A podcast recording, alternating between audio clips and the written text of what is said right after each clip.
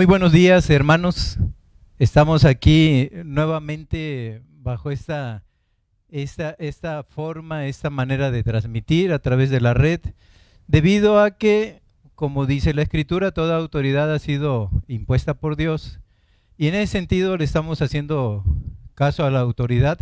Y yo quisiera insistirte, perdón que insista, pero ha habido gastos extraordinarios en la iglesia en estos días, ¿no? Debido a, si ustedes vieron la lista, no son menos de 11 gentes, ¿no? 11 hermanitos queridos, amados, que además nos preocupan y nos ocupan en oración.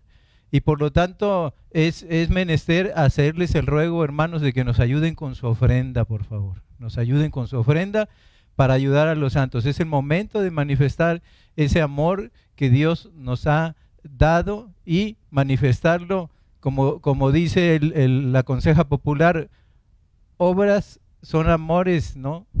Obras son amores, así es que en ese sentido, hermanos, em, empecemos a accionar en el sentido de la ofrenda para poder ayudar a la mayor cantidad de gente posible que está pasando por este flagelo de la humanidad que es el COVID. Bien, queridos hermanos, eh, hoy eh, yo estaba viendo la semana pasada cuando me tocó manejar uno de los versículos y específicamente segunda, primera de Pedro 5.9, estaba viendo que es de esas eh, escrituras, de esa parte de la Biblia en la cual el, el, escritor bíblico, en este caso Pedro, empieza a hilar una serie de ideas de lo que está diciendo. Y el caso específico que nos ocupa hoy es eh, primera de Pedro capítulo 5, versículos 6 al 11. Primera de Pedro capítulo 5, versículos 6 al 11. Vamos a enfocar nuestras, nuestras baterías. De hecho, nuestra, nuestra predicación como que nos cae del cielo el día de hoy porque dice después que hayas padecido. Después que hayas padecido. Y mis queridos hermanos, sin ser demasiado sabios, sin pensarlo mucho, es eh, grande el cúmulo de gente que ahora está padeciendo dentro de nuestra congregación. Nosotros creíamos que esto de alguna manera por la gracia divina no nos iba a alcanzar, pero desde luego si nos alcanza, no dejamos de estar bajo la mano de Dios. Por eso la predicación del día de hoy. Por eso el título dice después que hayas padecido. Y lo vamos a encontrar en la primera del apóstol Pedro, la primera carta de Pedro, en el capítulo 5 y versículos 6 al 11. Si me hace favor de acompañarme, si tiene por ahí a la mano su Biblia o puede abrir su, su smartphone y buscarme primera de Pedro capítulo 5, versículos 6 al 11. Y dice así la escritura, humillaos pues bajo la poderosa mano de Dios, para que Él os exalte cuando fuere tiempo echando toda vuestra ansiedad sobre Él, porque Él tiene cuidado de vosotros. Y dice el versículo 8, sed sobrios y velad, porque vuestro adversario, el diablo, como león rugiente, anda alrededor buscando a quien devorar, al cual resistid firmes en la fe, sabiendo que los mismos padecimientos se van cumpliendo en vuestros hermanos en todo el mundo. Mas el Dios de toda gracia, que nos llamó a su gloria eterna en Jesucristo, después que hayáis padecido un poco de tiempo, Él mismo os perfeccione, afirme, fortalezca y establezca. A Él sea la gloria y el imperio por los siglos de los siglos. Amén. Oremos, hermanos. Padre, te damos gracias. Siempre tu escritura con una pertinencia que llega a lo sobrenatural, Señor. Siempre tu escritura hablando a nuestro corazón y a nuestra mente y diciéndonos paso a paso que nada pasa desapercibido de tu mano y de tu voluntad, Señor. Padre, ayúdanos en ese sentido a que nosotros comprendiendo la escritura la podamos interiorizar de tal manera que llegue a nuestro corazón y calme nuestro ánimo, calme, Señor, nuestra desesperación, si es el caso, calme, Señor, nuestro dolor, si también llega a ser esto, Señor, la causa mayor del problema. Y Padre, que una vez pensando y confiando en ti, sepamos que tú te identificas con nosotros porque tú moriste en una cruz por nuestros pecados allá en el Calvario, Señor. Padre, ayúdanos pues a aprender más de ti allí en la quietud del hogar. Lleva palabra a todo corazón de nuestros hermanos, abre entendimientos, Señor. Y Padre, que una vez estudiada esta lección, salgamos por un camino de confianza plena en tu soberanía y en tu voluntad. Te lo pido en el nombre de Jesús. Amén.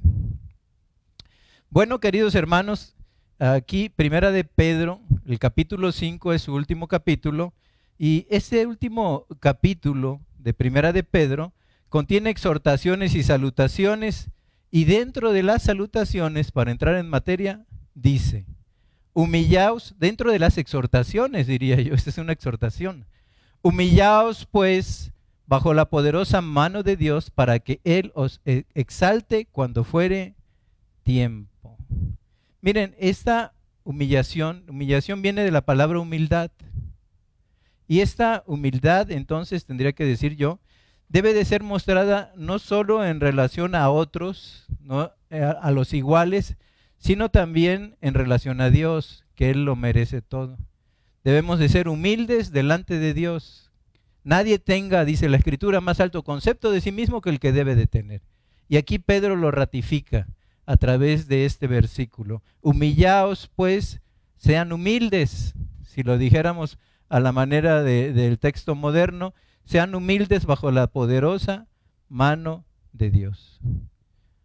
Una cosa es sabida, en los tiempos de Pedro, los santos estaban pasando por el fuego de la aflicción. Y en ese sentido, ¿verdad? Estas pruebas, así como puede ser tu prueba, aunque no, ah, no habían sido enviadas por la mano de Dios, eran permitidas por Él.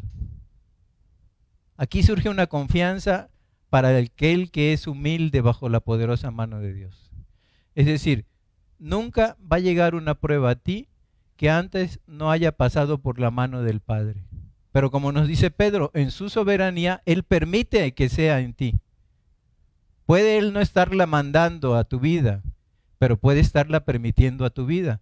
Sobre todo si no es en relación al pecado, ¿verdad? Entonces, las pruebas que no se relacionan al pecado, aunque no han sido enviadas por Dios, están siendo permitidas por Él.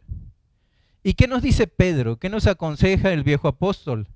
Bueno, lo que nos está diciendo, dice Pedro, es aceptarlo con humildad delante del Señor. Él sostendrá a su pueblo y lo exaltará, dice a este pueblo suyo, a estos hijos suyos, los exaltará a su debido tiempo. Pero miren, el versículo 7 dice, ¿cuánta aplicación del versículo ahora? ¿Cuánta aplicación? echando toda vuestra ansiedad sobre Él, porque Él tiene cuidado de vosotros. Cuánta ansiedad por la enfermedad de moda, ¿verdad? Por, por esta epidemia, esta pandemia de moda. Cuánta ansiedad por el familiar enfermo. Cuánto dolor, cuánta duda en el corazón de si irá a pasar la prueba bien, si el Señor cumplirá ahí lo que dice la palabra de exaltar a su debido tiempo, ¿no? Pero tenemos aquí, se podría decir en 5.7, dos clases de afanes, porque dice, echando toda vuestra ansiedad sobre Él. La primera clase de afán, el primer tipo de afán que leemos aquí, es el afán de la ansiedad. Y tu ansiedad te dice que eh, probablemente, ¿verdad?, estás pasando una prueba para lo cual no estabas preparado. Querido hermano, querida hermana, te digo, no estabas preparado. No estábamos preparados nadie, ni aún las autoridades, ¿verdad?, para las pruebas por las que se está pasando hoy. Pero el primer tipo de afán que vemos aquí es el afán de la ansiedad, es muy humano. Esa ansiedad es una ansiedad que quita el sueño, es una ansiedad que te quita el apetito, es una ansiedad que te quita la ilusión de que un día este asunto mejore, ¿no? Y es efectivamente el afán de la ansiedad que viene del ser humano. Pero mire, tenemos la otra, el otro tipo de ansiedad. Dice, porque Él tiene cuidado de ustedes. porque Él tiene cuidado de nosotros. ¿no? Y es el afán del afecto de parte de Dios para nosotros. Él tiene cuidado de nosotros. Frente a nuestro afán, entonces, tenemos que está lleno de ansiedad, frente a nuestro afán, tenemos el afán afectuoso y siempre presente de nuestro Señor. Ahora, tenemos entonces que la ansiedad es, queridos hermanos, innecesaria. Porque dice la escritura que nadie puede agregar un codo a su estatura, querido hermano. Así es la ansiedad. Es algo que te desgasta, que te quita fuerzas, deseo de vivir, pero que desgraciadamente no te va a ayudar a pasar por encima de la prueba. Entonces toda ansiedad es innecesaria, es decir, no tenemos necesidad de llevar las cargas cuando Él está dispuesto a llevarla por nosotros. Y mira, tú te podrás medir, yo, yo soy de, hombro a hombro 40, 40 centímetros tengo de, de, hombro a hombro y si le doy la vuelta son 80 centímetros, ¿no? Junto con la espalda. Eso compáralo junto a los poderosos hombros que tiene el Todopoderoso. Y la mayor sorpresa que nos llevamos y el mayor gozo que encontramos en esto, Él está dispuesto a llevar nuestras cargas porque Él tiene, dice, cuidado de nosotros. Entonces es inútil angustiarse. Miren, tengo que decirlo así, la angustia no ha resuelto jamás ningún problema. Pero todavía peor, querido hermano, todavía peor, la ansiedad es un pecado. La ansiedad es un pecado. Perdona que, que lo tenga que mencionar así. ¿Por qué la ansiedad es un pecado? Bueno, al menos te diría yo tres cosas. La ansiedad es un pecado porque niega la sabiduría de Dios. Dice, Él no sabe lo que está haciendo con mi vida. Él ni se entera de lo que me está pasando. Y además, si todavía no ha llegado la vacuna, cuando es el caso del COVID, por ejemplo, bueno, él no sabe precisamente cómo sacarme de esta, ¿no? Porque ni la ciencia lo ha descubierto. Y si estás pasando por el frío de la prueba de una separación, bueno, también puedes pensar, Dios ni siquiera se ha dado cuenta de mis lágrimas en las noches. Si estás pasando por una prueba de dinero, ¿no? Dios ni siquiera se preocupa por mí. Si aún los pájaros, las aves no tienen sustento, bueno, aquí sí Dios en un momento dado no se está dando cuenta, estoy negando la sabiduría de Él porque un pajarillo es más, más que yo. ¿no? Él está teniendo sustento de su parte. Entonces la ansiedad es un pecado porque primero niega la sabiduría, sabiduría de Dios y dice este pecado, Él no sabe lo que está haciendo con tu vida, Él no sabe lo que está haciendo contigo. Se ha dormido el guardador. Se ha dormido el guardador. Primero, niega la sabiduría. Segundo, la ansiedad es un pecado porque niega el amor de Dios. ¿Y sabes qué es lo que te dice la ansiedad a tu vida? ¿Qué es lo que le dice la ansiedad a mi vida? Él no tiene cuidado de nosotros. Él no tiene cuidado de nosotros. Si no, esto no, no sería una realidad en mi vida. ¿no? Y en tercer lugar, Primero, niega la sabiduría de Dios. Segundo, niega el amor de Dios para con nosotros. Pero tercero, niega el poder de Dios. Por eso es un pecado la ansiedad. Porque niega el poder de Dios al decir, Él no es capaz de librarme de todo lo que me está causando esta ansiedad. Entonces, querido hermano, no debemos estar ansiosos.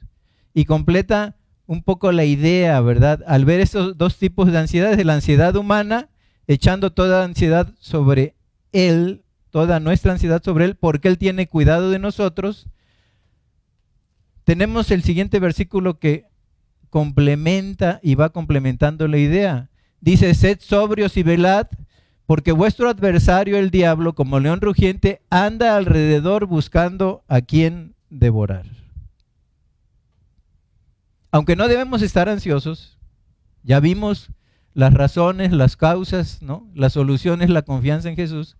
Aunque no debemos de estar ansiosos, sí debemos ser sabios y velar. Mayormente que los días son malos, querido hermano. Estamos viviendo en malos tiempos. ¿Por qué? Pues como dice la escritura, tenemos un poderoso adversario. Su nombre es el diablo. Tenemos un poderoso adversario. ¿no? Y en ese sentido, dice, en primer lugar, ser sobrios.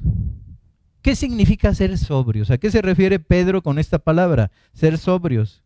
Significa ser serios en nuestros pensamientos. Adoptar un enfoque realista de vida. Ser inteligentes, sobre todo porque no desconocemos las estratagemas de Satanás. ¿Sí? Un gran, un gran hombre de Dios, Dwight Pentecost, dice con razón, una persona que no se preocupa de la naturaleza o el carácter del mundo, desconoce adrede los propósitos y acaso y ataques de nuestro adversario, el diablo. Nuevamente, una persona que no se preocupa de la naturaleza o el carácter del mundo, desconoce adrede los propósitos y ataques de nuestro adversario, el diablo. Y por tanto, puede permitirse el lujo muy innecesario para los hijos de Dios de estar viviendo una vida de forma ligera o frívola, queridos hermanos. Si tú crees que es porque la cuestión del mundo y no te das cuenta de que estamos bajo ataque continuo, puedes correr el riesgo, puedes estar corriendo el riesgo en tu vida de estar viviendo de manera ligera o de manera frívola. ¿No? Ahora, por otro lado está el hermano que ve la vida como la ve Jesús, ¿no? Este hermano, el que ve la vida como la Jesús, sabe que existe el diablo y que es una realidad en la vida. Porque los enemigos del cristiano, si ustedes lo recuerdan, son el diablo, la carne y eh, el mundo, la carne y Satanás. El mundo, la carne y Satanás. Entonces, en este sentido, aquel que ve la vida como Jesús la ve, tiene que adoptar una actitud totalmente nueva, queridos hermanos. Una perspectiva totalmente nueva, caracterizada por qué? por la sobriedad. Es lo que nos dice Pedro, sean sobrios, sean sobrios. Pero debe de haber también, por otro lado, una constante vigilancia, una presteza para hacer frente a cada ataque del maligno. Y miren, revisando la escritura, aquí nosotros vemos que Pedro lo llama león rugiente. Sed sobrios y velad porque vuestro adversario, el diablo, como león rugiente, anda alrededor buscando a quién devorar. Y en ese sentido, nosotros vemos cómo ese Satanás, ese enemigo del cristiano, se transforma en diferentes ocasiones. A veces acude como serpiente. ¿Sabes? Cuando acude como serpiente, intenta seducir a la corrupción moral. Cuando Él viene, Satanás viene disfrazado de serpiente a nuestra vida, te dice, serás como Dios si tú disfrutas del bien y del mal. ¿No? Si tú comes de ese árbol, de ese fruto prohibido, vas a ser igual a Dios.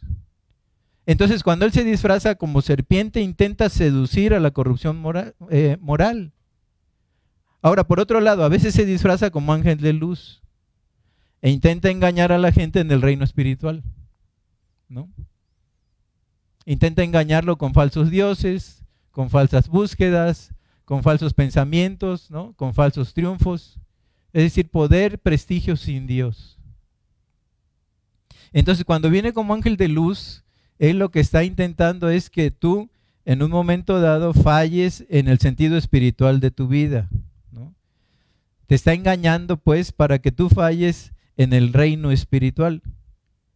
Pero si vemos a Pedro aquí, Pedro dice como león rugiente. ¿Y qué hace un león rugiente?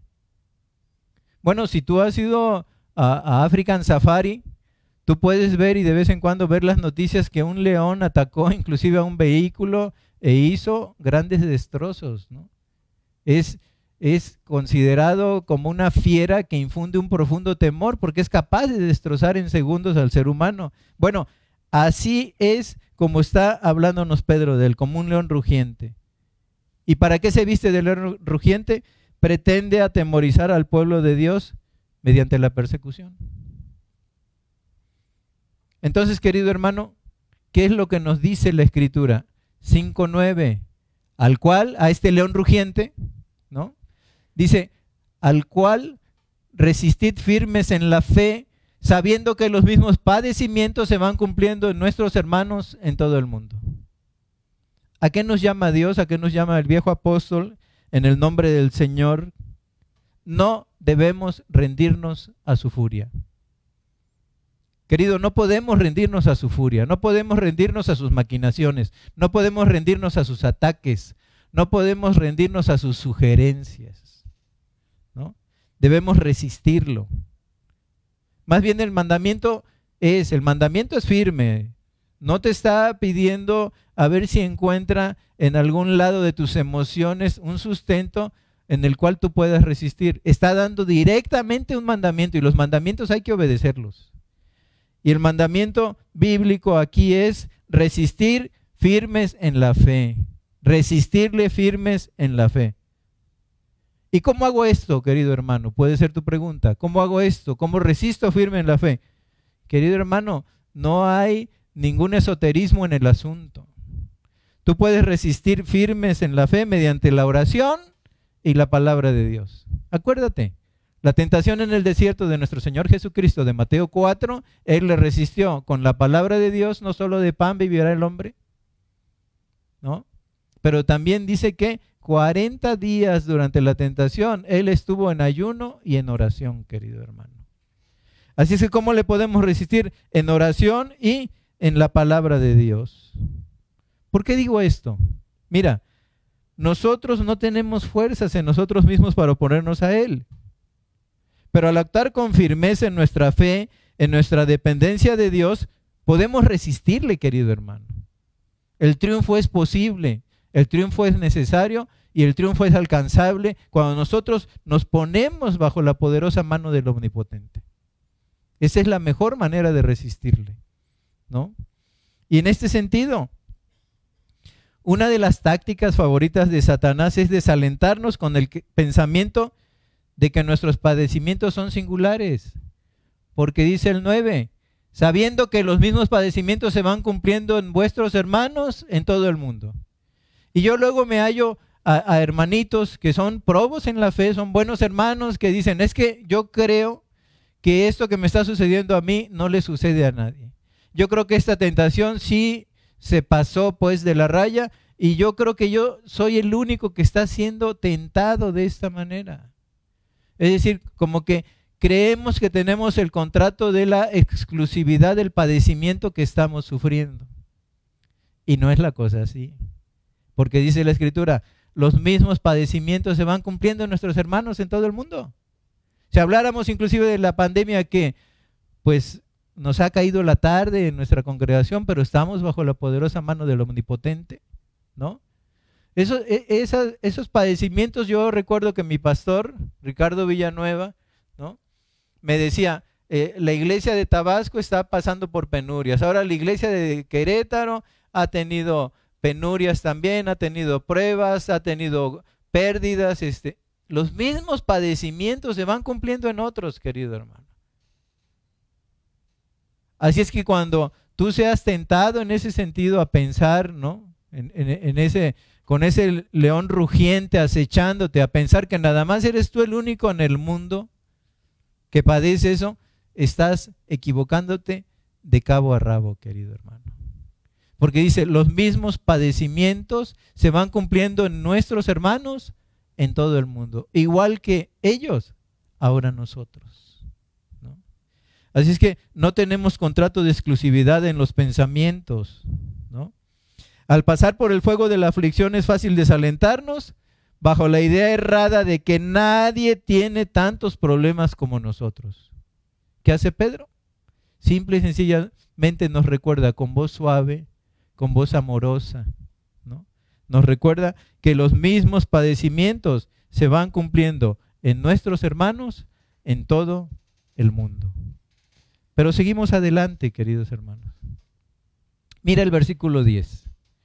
Mas el Dios de toda gracia, que nos llamó a su gloria eterna en Jesucristo, después que hayáis padecido un poco de tiempo, Él mismo os perfeccione, afirme, fortalezca y establezca.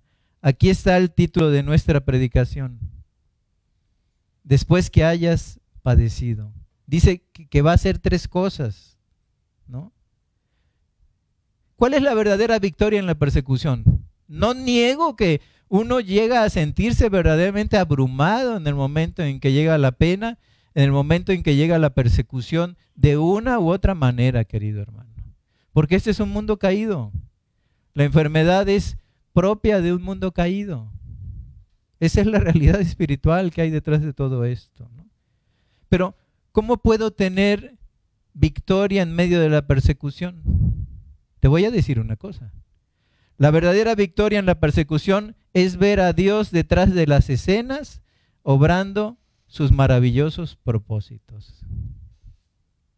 Eso sí, te lo repito, la verdadera victoria en la persecución es ver a Dios detrás de las escenas obrando sus maravillosos propósitos. Sin importar nuestras pruebas, queridos hermanos, debemos recordar que Él es el Dios de toda gracia. Este título nos recuerda que sus tratos para con nosotros no se basan en lo que merecemos. Gracias a Dios que no es así, no se basan en lo que merecemos, sino en sus pensamientos de amor para con nosotros, queridos hermanos. Sean cuales sean nuestras pruebas, siempre podemos dar gracias de no estar en el infierno, que es donde merecíamos estar, hermanos. Es decir, eh, si hay alguna prueba que te llegó a tu vida, es poca en relación al lugar donde nosotros mereceríamos estar si no fuera por Jesús, que es el mismísimo infierno, como dice la Escritura, donde el gusano nunca muere y el fuego nunca se apaga. Entonces, en este sentido, ahí tenemos una gloriosa consolación. Sean cuales sean nuestras pruebas, siempre podemos dar gracias de no estar en el infierno, sea lo que sea. Otra gloriosa consolación, querido hermano, es que Él nos llamó a su gloria eterna. Él nos llamó a su gloria eterna. Y en este sentido, ¿verdad? Cuando Él nos llamó a su gloria eterna, nosotros lo que podemos pensar es que esto nos capacita para mirar más allá de nuestra vida, más allá del conflicto, más allá del problema, el tiempo en que estaremos como vislumbrándolo, ¿no? El tiempo en el que estaremos con nuestro Salvador para siempre y seremos tal como Él es. Por eso es breve la tribulación, querido hermano. Porque un día glorioso, a la sombra del eterno, a la aurora de la eternidad, nosotros le veremos cara a cara a Él que dio su vida en la cruz del Calvario por nosotros. Y será, querido hermano, por toda la eternidad. ¿Qué es esta, esa tribulación? Es breve tribulación, querido hermano. Y nosotros debemos de tener nuestros ojos espirituales desarrollados, nuestra mente espiritual desarrollada para no ver lo visible, sino lo invisible, querido hermano. Para no ver el acto que está sucediendo en ese momento, sino verlo a la luz de la eternidad. Para saber, como nos contaban en otras ocasiones también, que todo esto va a pasar, querido hermano, y que perderá todo su poder de sufrimiento, perderá todo su poder de dolor, perderá todo su poder de quebrantamiento ante la inminente venida, el inminente regreso de nuestro Señor Jesucristo para que habitemos con Él, querido hermano. Qué gloriosa consolación como esta. Pensemos en esto, ¿no? Pensemos en esto. Él nos llamó del basural a su gloria eterna, queridos hermanos. Nos llamó del basural a su gloria eterna. Porque así lo dice el verso 10, más el Dios de toda gracia que nos llamó a su gloria eterna en Jesucristo. Él nos llamó de un lugar donde estábamos tirados, sin esperanza, sin Dios en el mundo, sin patria que buscar.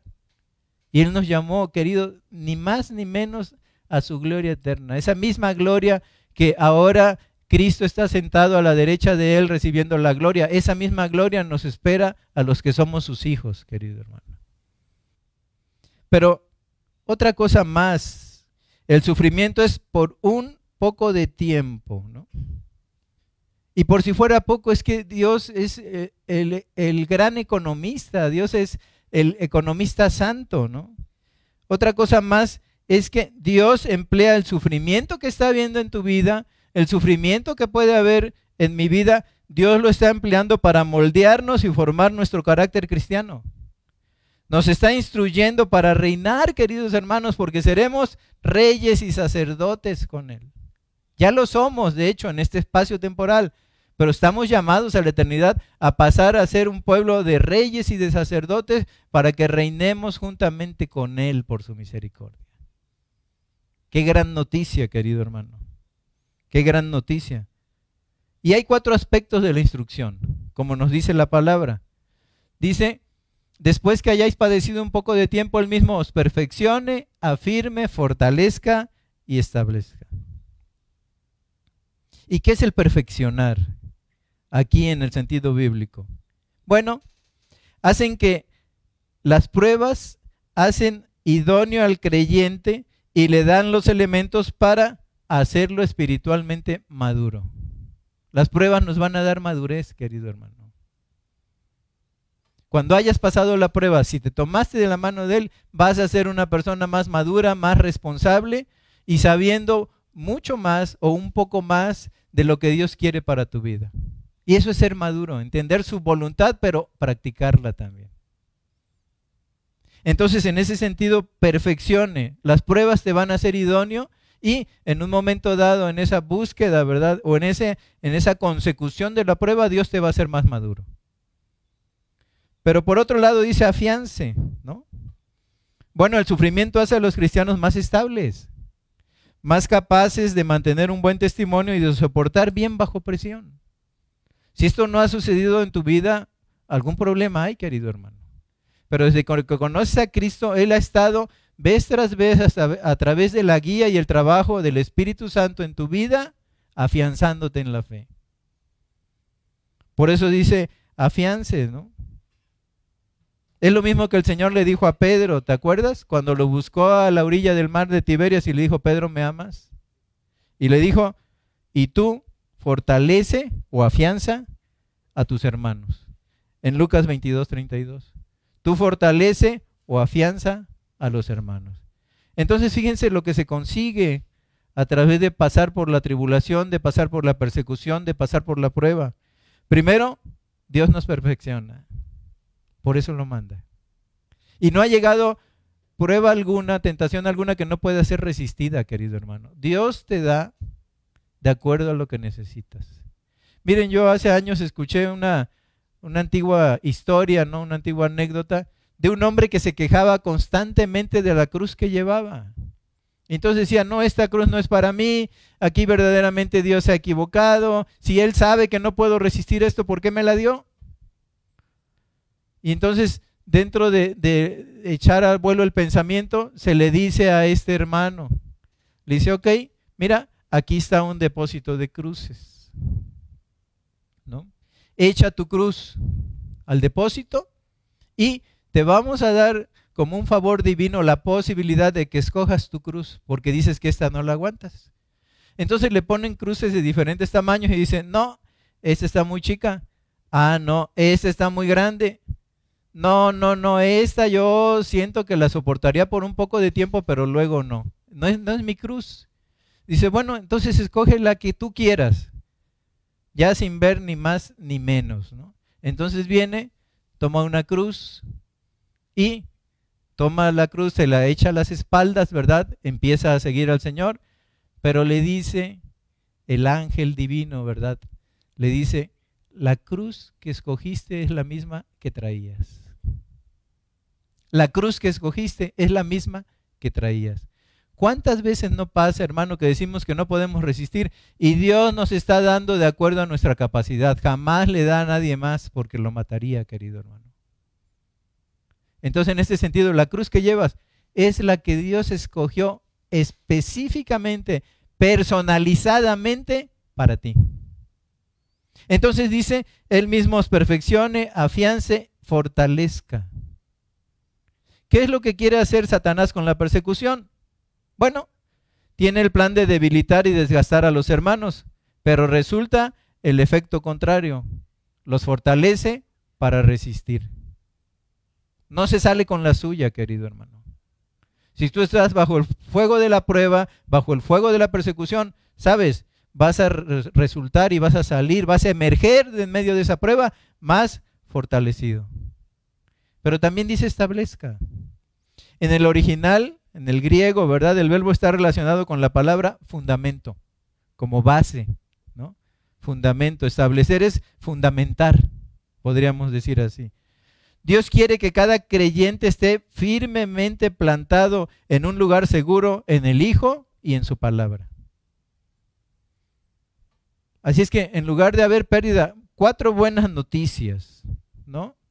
Después que hayáis padecido un poco de tiempo, Él mismo os perfeccione, afirme, fortalezca y establezca. Querido hermano, hay buenas noticias en medio de la prueba.